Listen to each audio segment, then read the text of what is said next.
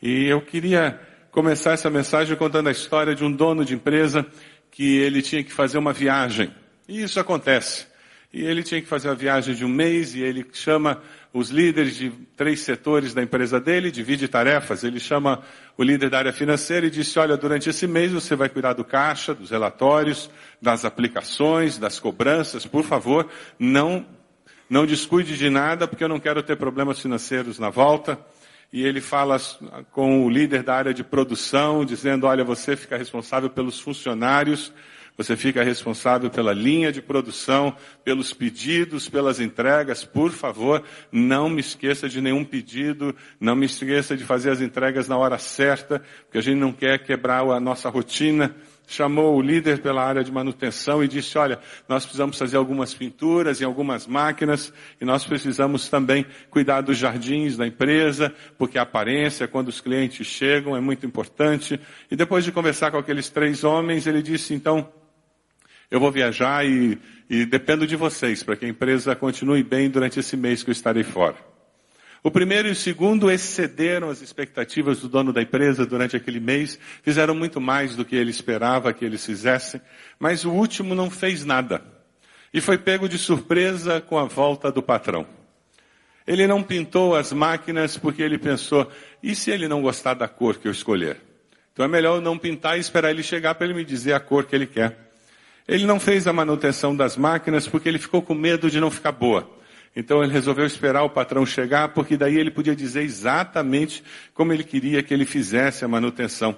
E ele também não cuidou do jardim, porque ele ficou pensando, eu cuido do jardim hoje e demora uns quatro dias para ele chegar, já não vai estar tão bom. Então eu vou fazer na véspera da chegada dele. Assim quando ele chegar, o jardim vai estar perfeito. E aconteceu que ele não sabia exatamente o dia da volta do patrão, e quando o patrão chegou, o jardim estava todo mal cuidado, grama crescida, com mato. O que, que você acha que vai acontecer com esse terceiro funcionário que foi pego de surpresa? Vamos ler Mateus 25 para ver o que vai acontecer com ele? Abra sua Bíblia lá em Mateus 25, a partir do versículo 14. Mateus 25, a partir do versículo 14. Se conecte aí com a Bíblia nesse, nesse texto. Veja se a pessoa que está perto de você tem Bíblia, para que ela também possa acompanhar a leitura, mantenha o texto aberto. Mateus 25, de 14 a 30. Capítulo 25 de Mateus tem duas parábolas, a das virgens e dos talentos. Mateus 25, de 14 a 30. E também como será como um homem que ao sair de viagem chamou seus servos e confiou-lhes seus bens. A um deu cinco talentos, a outro dois e a outro um, a cada um de acordo com a sua capacidade. Em seguida partiu de viagem. O que havia recebido cinco talentos, saiu imediatamente, aplicou-os e ganhou mais cinco. Também o que tinha dois talentos ganhou mais dois. Mas o que tinha recebido um talento saiu, cavou um buraco no chão e escondeu o dinheiro do seu senhor. Depois de muito tempo, o senhor daqueles servos voltou e acertou contas com eles. O que tinha recebido cinco talentos trouxe os outros cinco e disse: O senhor me confiou cinco talentos, veja, eu ganhei mais cinco. E o Senhor respondeu, muito bem, servo bom e fiel, você foi fiel no pouco, eu porei sobre o muito. Vem e participe da alegria do seu Senhor. Veio também o que tinha recebido dois talentos e disse, o Senhor me confiou dois talentos, veja, eu ganhei mais dois. E o Senhor respondeu, muito bem, servo bom e fiel, você foi fiel no pouco, eu porei sobre o muito. Venha e participe da alegria do seu Senhor. Por fim veio o que tinha recebido um talento e disse, eu sabia que o Senhor é um homem severo, que colhe onde não plantou e junta onde não semeou.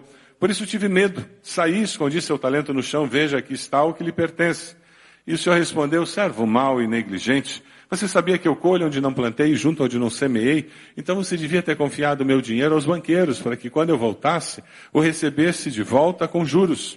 Tirem o talento dele, entreguem-no ao que tem dez, pois a quem tem, mais lhe será dado, e terá em grande quantidade. Mas a quem não tem, até o que tem lhe será tirado e lancem fora o servo inútil nas trevas, onde haverá choro e ranger de dentes. Quando a gente ouve a palavra talento, ela tem vários significados na nossa sociedade, mas é importante nós entendermos o que significava para aquelas pessoas que estavam ouvindo a parábola de Jesus. Talento era uma unidade de peso e não uma unidade financeira. Talento equivalia a 35 quilos de qualquer coisa que tivesse significado. normalmente era cobre, prata ou ouro. Então podia ser 35 quilos de ouro, 35 quilos de prata ou de cobre. O valor estava vinculado ao metal que a pessoa recebia. Talentos na nossa sociedade muitas vezes está vinculado, normalmente nós vinculamos a uma aptidão, uma aptidão natural, pessoal que a pessoa tem. Os talentos da parábola, é muito interessante nós percebermos que eles não pertencem à pessoa que tinha, mas na realidade pertenciam ao dono. Eles receberam para usá-los e cuidar deles. A mensagem central dessa parábola, na realidade, é que nós devemos usar os nossos dons, as nossas habilidades, as nossas oportunidades, com cuidado, com zelo e promovendo a glória de Deus, sabendo que prestaremos contas do que nós recebemos de Deus. Uma outra maneira de dizer isso é que nós somos mordomos das oportunidades dadas por Deus a nós. Nos versículos 21 e 23, dê uma olhadinha aí você vai encontrar alguma referência ao fato de que todo cristão recebe algum dom, alguma habilidade dada por Deus. As habilidades que nós recebemos, elas podem ser habilidades naturais ou podemos receber dons que são os chamados dons espirituais. Lá, as escrituras do Novo Testamento nos dão algumas listas de dons espirituais que são capacidades dadas pelo Espírito Santo para a edificação do corpo de Cristo. Porém, nós recebemos, e toda a população recebe, habilidades naturais. Algumas pessoas são habilitados musicalmente, o que não é o meu caso. Mas algumas pessoas são. E elas conseguem perceber quando está desafinado. Eu não percebo. Tem pessoas que elas têm uma habilidade para matemática incrível. Elas olham uma conta e dizem está errado. E outras olham a conta e não entendem nada, pensam que está escrito em chinês, não é verdade? Tem pessoas que têm uma habilidade incrível para oratória, outras têm habilidade para cozinha. Eu não sei cozinhar, não se enganem. Foi tudo filmagem domingo passado. Eu nunca fiz pirê na vida. Mas a equipe do pastor Marcos sabe fazer pirê. Tem pessoas que sabem costurar. E Quantas habilidades! E quando você vem a uma experiência como a virada social de ontem, você fica impressionado com a quantidade de pessoas na nossa igreja que têm habilidades para pintar. Não sei quantos viram a, alguém pintando na parede, fazendo um grafite do Juba. Que troço lindo! Eu olhando ele com spray. Eu disse com spray eu ia fazer um borrão na parede. Eu não ia conseguir fazer nada daquilo. E tinha gente dançando, tinha gente fazendo mímica, tinha, tinha gente que trouxe comida de casa, impressionante. Tinha umas barracas daquela que era, era perigosa de passar perto. Você comprava plástico achando que tinha feito um bom negócio, porque tem gente que é vendedor nato. Tem gente nessa igreja que é perigoso você passar perto. Eles vendem pau por pedra para você. É habilidade natural e Deus nos deu isso. Mas o que importa não é o talento que você tem. O que essa parábola destaca, que o importante não é quantos talentos, habilidades você tem, mas é como você utiliza. O pessoal mais antigo vai lembrar de um livro muito comum no passado, A Vontade de Deus na Sua Vida, do T.B. Maston. Era o livro que os jovens liam, naquela época que não tinha quase livro evangélico em português. Eu tive a oportunidade de conhecer o Dr. T.B. Maston lá nos Estados Unidos, já velhinho, com mais de 90 anos. Quando eu o encontrei uma vez caminhando em volta do, da biblioteca do seminário, eu descobri o horário que ele fazia a caminhada dele e sempre que eu podia eu ia caminhar no mesmo horário. E eu emparelhava com ele e o velhinho tinha um pique legal de caminhada, então dava para caminhar com ele. E eu caminhava com ele para conversar com ele eu queria tirar sabedoria dele. E que homem sábio! Dentre as muitas conversas que eu tive com ele, tem uma que eu não esqueço. Ele começou a, me, a fazer pergunta sobre vários brasileiros que tinham passado pelo seminário. E coincidentemente, ele fez perguntas sobre três brasileiros. Um tinha deixado o ministério, um tinha abandonado a família e, e tinha se divorciado, e o outro tinha ficado deprimido e passando por um problema seríssimo de enfermidade. E aquele senhor ficou em silêncio. E a gente caminhando. E quando você está caminhando com uma pessoa com mais idade, e ela fica em silêncio, você fica em silêncio.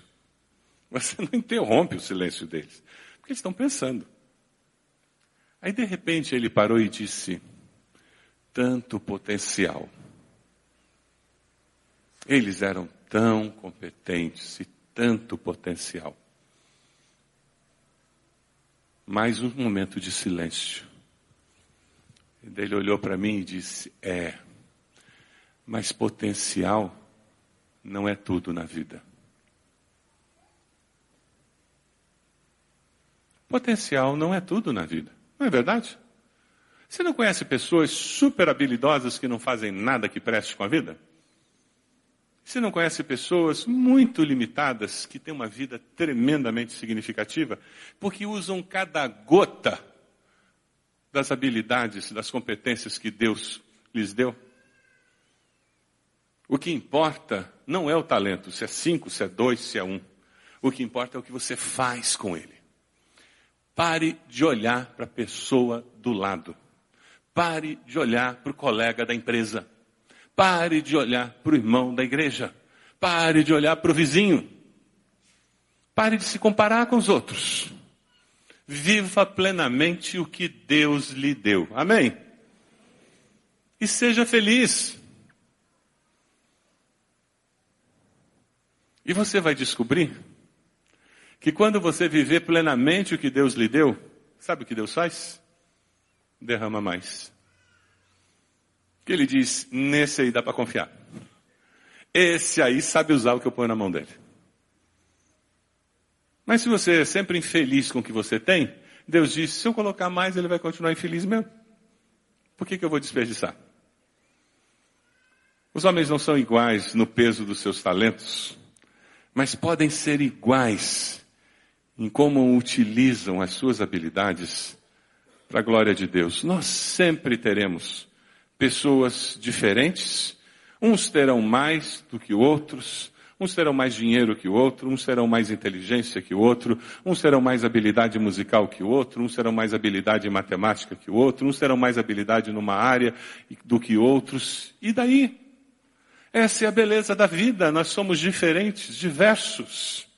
A questão é o que nós fazemos, com quem nós somos e o que Deus nos deu. Isso gera as oportunidades que a vida trará para nós. Quando você se enxerga e diz, eu fui criado pelo Criador. E Deus me fez desse jeito para eu ser o meu melhor. A partir de quem eu sou.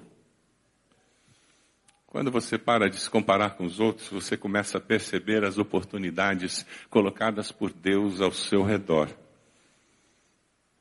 Quem sabe Deus fez você do jeito que você é para você se envolver no ministério que nós temos na penitenciária feminina. Quem sabe Deus fez você do jeito que você é para você trabalhar com capelania nas escolas. Quem sabe você, Deus fez você do jeito que você é para você começar um trabalho ensinando xadrez para os nossos meninos do jovem, do menor aprendiz aqui durante a semana e a gente criar um clube de xadrez entre eles. Já pensou? Por isso que você gosta tanto de xadrez. Mas quando você começa a enxergar suas habilidades como presentes de Deus, aí você começa a descobrir as possibilidades. Veja o versículo 21, 23. Servo bom, fiel, você foi fiel no pouco? Eu vou colocar você sobre o muito. Venha, participe da alegria do Senhor. Sabe qual é a recompensa de você se aceitar como é e colocar o que você tem diante de Deus? Sabe qual é a recompensa de você trabalhar e usar o que você tem? Não é descanso, não. É mais trabalho. Mas é mais trabalho com mais alegria. A gente não tira férias no reino de Deus, não. Sabe quando é que o cristão se descansa e se aposenta? Diz a pessoa do lado. No cemitério. O dia que a gente fizer teu sepultamento, você está se aposentando. Sete palmos para baixo da terra é o dia da aposentadoria. Enquanto nós tivermos fôlego de vida, Deus quer nos usar. E Deus sempre dá mais oportunidades para quem está usando os seus talentos. Quer ver uma coisa? Vamos refletir um pouquinho. Quantos aqui desenvolveram habilidades na igreja, no uso do trabalho de Deus e que abençoaram lá na vida estudantil, na vida profissional? É comum crentes, membro de igreja, ser a pessoa que apresenta o trabalho na escola. Não é verdade? Não é comum? Ninguém quer apresentar o trabalho, aí quem é que vai apresentar o trabalho? Por que, que ele vai apresentar o trabalho? Porque na igreja a gente fica sem vergonha. É.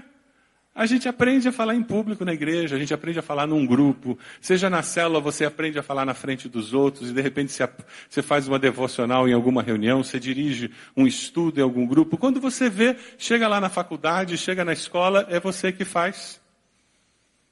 Aí você é desafiado a liderar uma festa, a organizar um programa da tua célula, um passeio da tua célula. Você vai desenvolvendo capacidade de liderança, de gerenciar pessoas, eventos. Aí sabe o que acontece? Isso derrama onde? Na sua vida profissional. E quando precisa gerenciar um evento, liderar pessoas lá na vida profissional, aquela habilidade que você teve no ministério, no exercício, no movimento da igreja, abençoa você. Quando lá na célula você aprende a lidar com pessoas difíceis, pessoas que são complicadas, pessoas que são marcadas, sofridas, e você com amor, com cuidado, administra aquilo, você procura ajudar a pessoa, isso capacita você para no ambiente de trabalho lidar com funcionários, com colegas que são marcados, que têm problemas, que têm dificuldades de relacionamento.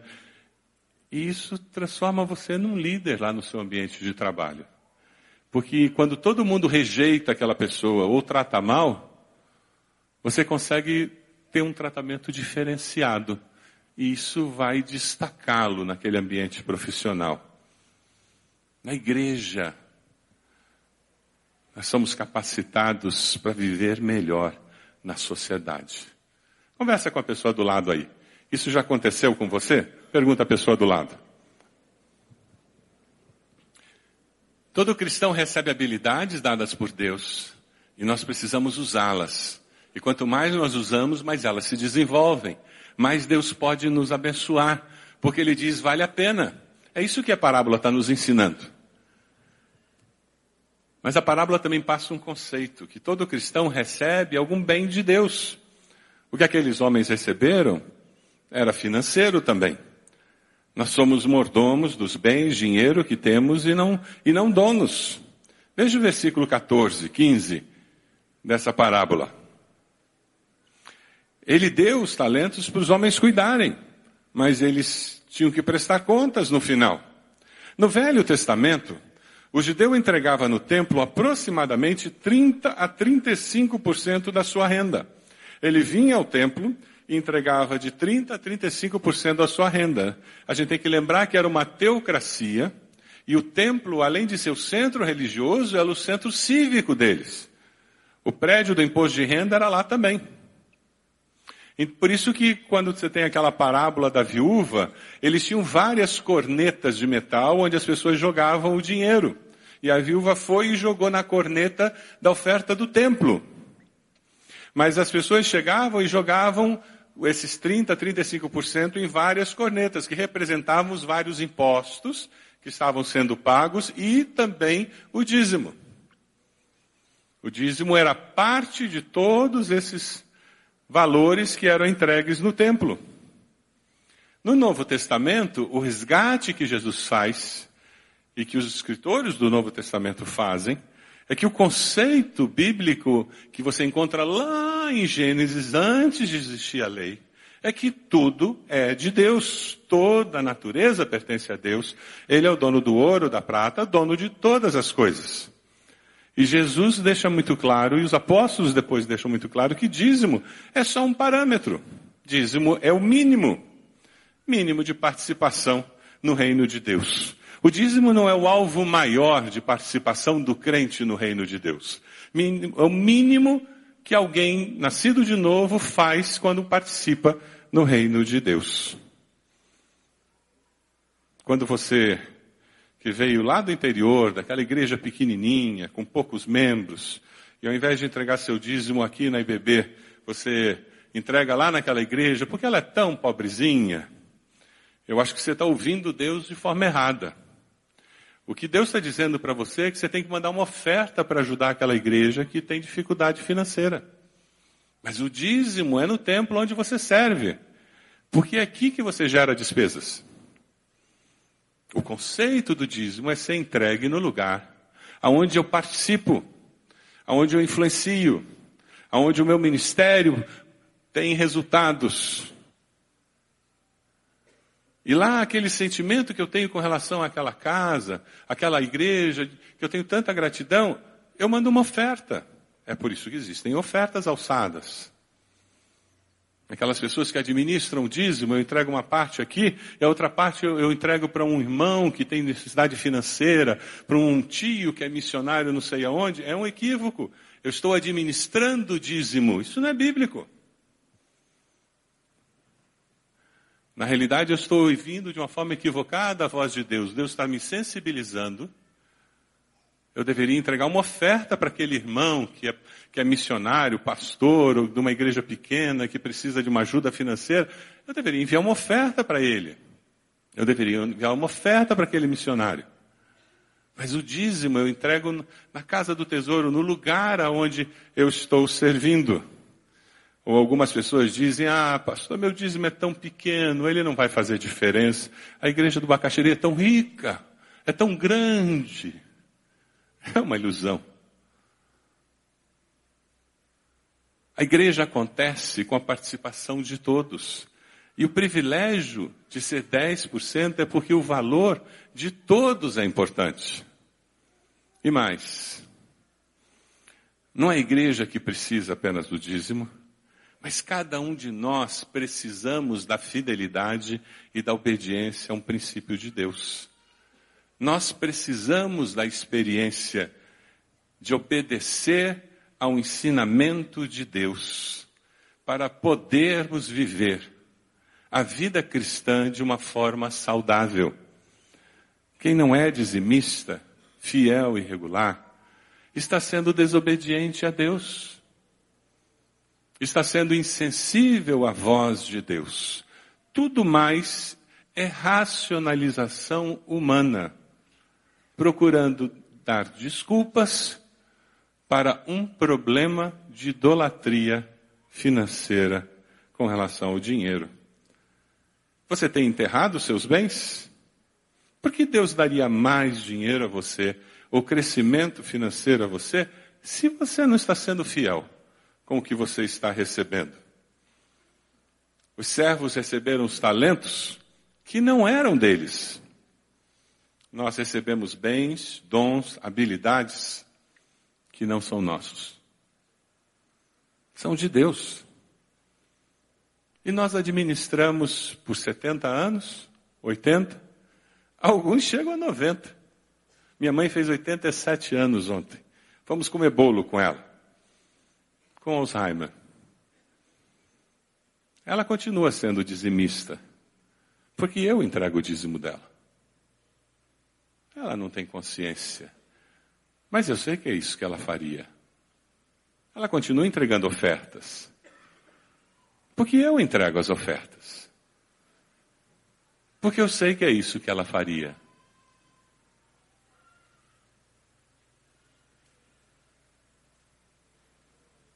Mas há oito anos ela tem Alzheimer. A vida é tão passageira. ela já não tem mais nada do que ela tinha, pelo menos conscientemente. Passa assim. Tudo que temos, tudo que somos, nos foi dado por Deus. E volta para Deus. É por isso que nós temos que aprender a viver na dependência de Deus, reconhecendo que é de Deus. Por isso que ninguém entra no cheque especial para entregar o dízimo. O dízimo é primícia. Você entrou no cheque especial porque você gastou mais do que você devia, do restante que Deus deixou com você. Tenha um envelope de dízimo em casa, pegue uns aí do, do bolso da cadeira e leve para casa. Tem irmão aqui na igreja que, que colocou em, em depósito, em desconto automático na conta. Um dos irmãos que fez isso, ele disse, pastor, eu sou sem vergonha, bagunçado financeiramente. Então, eu sei a data que fazem o depósito do meu salário. No dia seguinte, pastor, tem um débito automático para a igreja do meu dízimo. Ele tem um salário fixo. Eu disse, é uma solução, meu irmão. Não precisa crescer na área financeira, mas é uma solução. Proteja-se. Muitas pessoas têm feito depósito bancário. Nos facilita em tempos de segurança nos cultos. O podemos anunciar hoje, a maioria dos, dos dízimos são entregues por depósito bancário. Em termos de segurança, para nós é ótimo não ter dinheiro vivo sendo entregue aqui. Mas muitos irmãos fazem isso pela conveniência e outros porque querem entregar como primícias, que é um dos princípios bíblicos. Você vive com essa consciência de que tudo que você tem é do Senhor porque foi Ele que deu? Você vive com essa consciência de que Deus pode pedir que você devolva algo do que Ele entregou para você cuidar?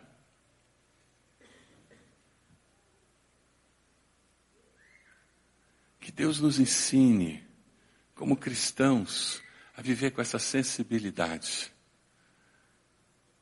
e com essa segurança de que tudo que eu tenho veio da fonte mais segura desse mundo e daquele que é dono de todas as coisas. Porque se todas as minhas câmeras fotográficas são de Deus, quando uma quebrar, adivinha quem vai comprar outra? Vai ser Deus. Se todo o meu equipo lá de odontologia veio de Deus, se eu precisar de um equipo novo, a minha conversa vai ser: Deus, nós estamos precisando comprar um equipo novo, Deus porque o nosso está ficando velho. E a conversa muda. A preocupação muda de foco. Não sou mais eu, eu, eu, mas é Deus, nós precisamos disso. Como nós conseguiremos realizar isso? Que Deus nos ajude a entender esse princípio e a viver a bênção libertadora deste princípio bíblico. E isso vai gerar muitas oportunidades. Porque Deus sempre quer nos dar muitas oportunidades. Porque oportunidades bem utilizadas geram novas oportunidades. Essa é outra lição preciosa que vem dessa parábola. Dê uma olhadinha nos versículos 24 a 30. Versículos 24 a 30 nos alertam para o fato de que aquele servo que não aproveitou a oportunidade, eu sabia que o senhor era severo, ele tinha medo, ele não quis arriscar, ele não aproveitou a oportunidade, ele ouve servo mau, negligente, tirem o talento dele, até o que ele tinha ele perdeu, entregue ao outro, pois a quem tem mais será dado, lancem fora. Algumas pessoas dizem, mas isso é injusto. Não é injusto, isso é a realidade da vida. Quem não quer viver a vida, perde a vida. Mas aquele que perde a vida por amor a mim descobre uma vida incrível. Se você está disposto a arriscar a própria vida para viver a vida cristã, prepare-se. Ponha cinto de segurança, porque a coisa é mais animada que montanha russa. Mais adrenalina do que você imaginava. Dois, a, aproveitaram a oportunidade naquela historinha que nós contamos no começo. E o terceiro não. E ele perdeu tudo que tinha. No reino de Deus, não é possível ser mero assistente. Não tem como você ficar sentado vendo tudo acontecer. Jesus tem algumas palavras muito duras com relação a isso. Vamos ler juntos Mateus 12, 30? Vamos lá? Aquele, é o anterior, versículo anterior. Aquele que não está comigo, está contra mim. E aquele que comigo. O próximo, de manhã bem cedo, quando voltava para a cidade, Jesus teve fome. Vendo uma figueira à beira do caminho, aproximou-se dela, mas nada encontrou, a não ser folhas. Então disse: Nunca mais dê frutos. Imediatamente a árvore secou. Nós não gostamos muito de pensar nisso, pensar em julgamento, mas julgamento virá. Se você nunca aceitou Jesus, nunca se arrependeu dos seus pecados, eu lamento informar, a Bíblia diz que você não irá para o céu. Para ser salvo e viver eternamente com Deus, é necessário arrepender-se dos pecados, confessar Jesus como Senhor e Salvador da sua vida e entregar-se a Ele. A Bíblia é muito clara. Diz que Deus nos ama e preparou um lugar para todo aquele que crê em Cristo Jesus. A Bíblia nos alerta: prepare-se para encontrar-se com o seu Deus. Você está preparado? Agora, é muito frustrante, como pastor, ver cursos sendo oferecidos em nossa igreja, eventos sendo oferecidos, treinamentos sendo oferecidos, e ver algumas pessoas sem o menor interesse em participar. Entra ano, sai ano, o máximo que elas fazem vir num culto como esse e sentar numa cadeira como essa. Esse é o esforço maior que elas fazem na vida cristã. Entra ano, sai ano e as oportunidades são desperdiçadas. Como pastor, me traz muita alegria. Ver cursos, treinamentos, oportunidades sendo oferecidas e ver muitas pessoas aproveitando temos mais de 170 alunos no CFI. Que bênção! Nossos sonhos são 500. Desafio da ministra Elaine é encontrar 500 lugares. Mas nós vamos ter, todos os dias da semana. É uma alegria incrível ver pessoas que respondem. E a gente tem, tem curso para os alunos do, do Talmidim entrando nos juniores, do Barbaracá, e pais que vêm de manhã e participam. Que coisa boa! Gente que quer crescer, que quer ser melhor pai. Ver pessoas que querem ir para o encontro de casais, que querem ter um casamento melhor e que investem no casamento. Pessoas que vêm para reuniões do Entre Mic que a gente faz, que querem melhorar o casamento. Que coisa boa! Gratificante. Agora, eu fico pensando naqueles que simplesmente a vida passa e continuam na mesmice. Eu fico me perguntando: que frutos de vida cristã essas pessoas estão mostrando? Tiago 4,17 nos diz: quem sabe que deve fazer o bem e não faz, comete pecado. A Bíblia nos desafia a usarmos nossos dias para sermos bênção. Para não perdermos as oportunidades que Deus nos dá. E o desafio dessa manhã é reconhecermos que Deus nos dá habilidades, Deus nos dá oportunidades, e nós precisamos usar essas oportunidades para crescer e para abençoar para fazer diferença.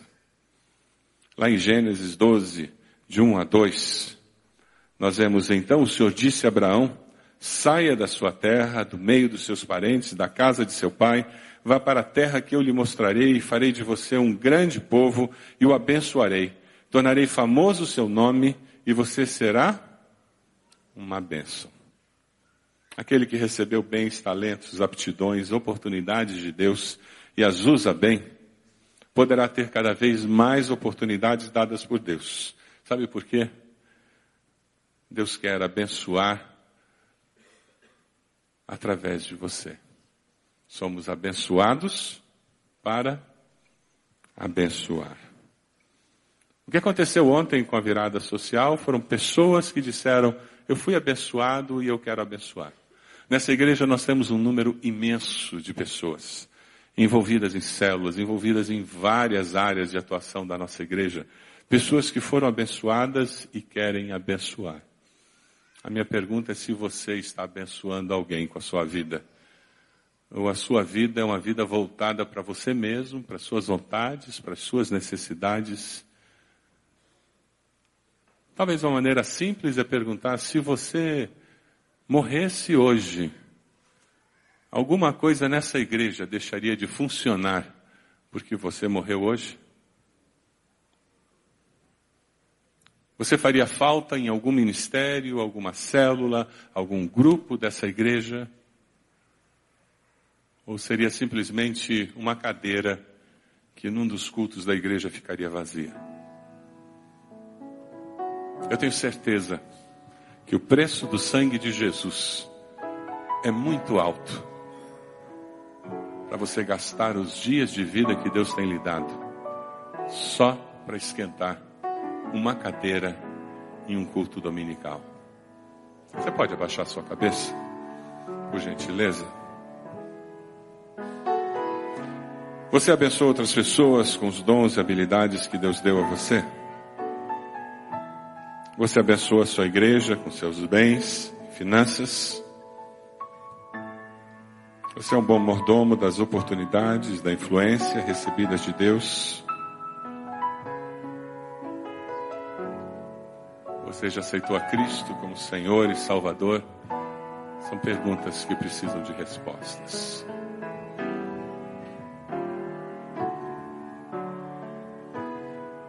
Você quer tomar uma decisão ao lado de Jesus nessa manhã? Repita uma oração simples do seu coração dizendo: Eu reconheço que eu preciso de Jesus. Eu me arrependo dos meus pecados. Eu entrego minha vida a Ele. Você fez essa oração? Levante a sua mão. Onde você está? Dizendo, pastor, eu fiz essa oração. Graças a Deus. Pode abaixar. Mais alguém? Levante a sua mão. Mais alguém? Graças a Deus. Pode abaixar. Mais alguém? Mais alguém? Levante a sua mão. Onde você está? Mais alguém? Vamos ficar de pé? Enquanto nós cantamos, eu queria fazer um desafio a você que está sentindo de Deus que você precisa se envolver numa área. Quem sabe você vai trabalhar no, no nosso ministério na penitenciária feminina. Quem sabe você vai assumir a liderança de uma célula. Quem sabe você vai participar do CFI, você vai começar a estudar mais. Eu não sei qual o desafio que Deus tem para você mas você quer usar mais o seu tempo, das suas habilidades para fazer diferença. Você quer que a sua vida faça diferença. Eu vou convidar você a vir até aqui à frente. Você que aceitou Jesus, vem até aqui. Você que está querendo consagrar sua vida, dizendo: Deus, eu quero que a minha vida faça diferença. Eu quero descobrir como eu posso usar os talentos, as habilidades que eu tenho lá na BC, aqui na nossa igreja, como que eu posso fazer diferença. Vem até aqui. Coloque-se de joelhos, consagrando a sua vida. Nós temos uma equipe de conselheiros que vão estar orando por você, abençoando a sua vida. E nós vamos encerrar o culto orando por você. Vamos cantar. Enquanto cantamos, chega aqui. Estamos esperando você. Pode vir. Oh Jesus, eu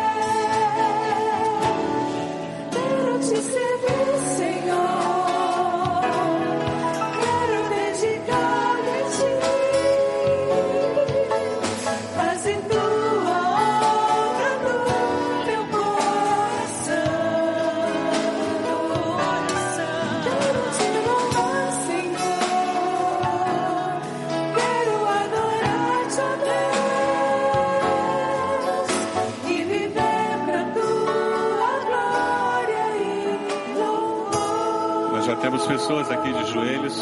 Deus falou com você sobre consagrar-se, sobre dedicar mais o seu tempo, suas habilidades ao Senhor. Venha cá. Nós queremos orar por você, queremos abençoar a sua vida. Nós vamos cantar um pouco mais e depois nós vamos orar por você. Venha até aqui. Isso mesmo. Bênção de Deus. Chegue aqui. Estamos esperando você. Pode vir. Venha colocar seus joelhos aqui. Estamos esperando você. Pode vir. Isso. Venha chegando. Estamos esperando você.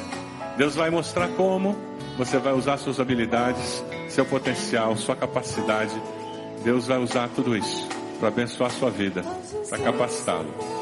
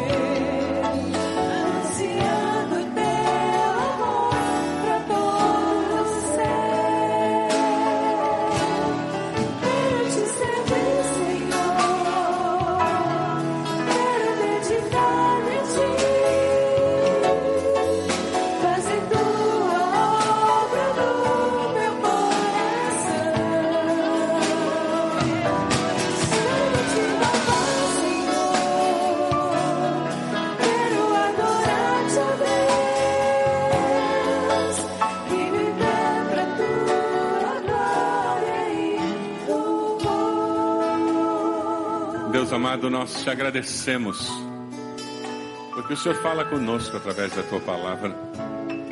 Te louvamos pelas habilidades que o Senhor tem nos dado. Te louvamos pelos dons espirituais que o teu Santo Espírito nos tem dado.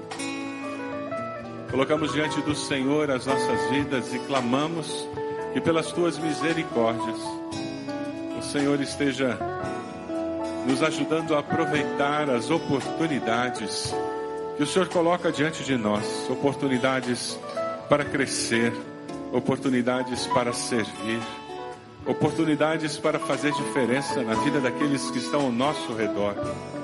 Ó Deus, nós queremos, guiados pelo Teu Santo Espírito, usar a nossa influência para mudar a nossa sociedade, para levar o Teu amor àqueles que não te conhecem ainda. Senhor, nós queremos que o Teu Santo Espírito nos capacite, nos use a cada dia.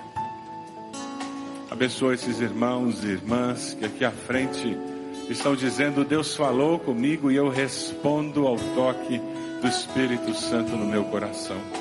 Mostre, Senhor, onde eles podem te servir, em que lugar eles farão a diferença para a honra e glória do teu nome. E ó Deus, que nós, como igreja, sejamos mais fortes como corpo de Cristo, porque teus filhos hoje responderam ao teu toque, ao teu chamado. Leva-nos, ó Pai, com a tua paz. E agora que o amor do Senhor, a graça de Jesus e as consolações do teu Santo Espírito sejam conosco e com todo o povo de Deus hoje e sempre. Amém, Senhor. Amém, amém. Deus abençoe vocês. Em nome de Jesus.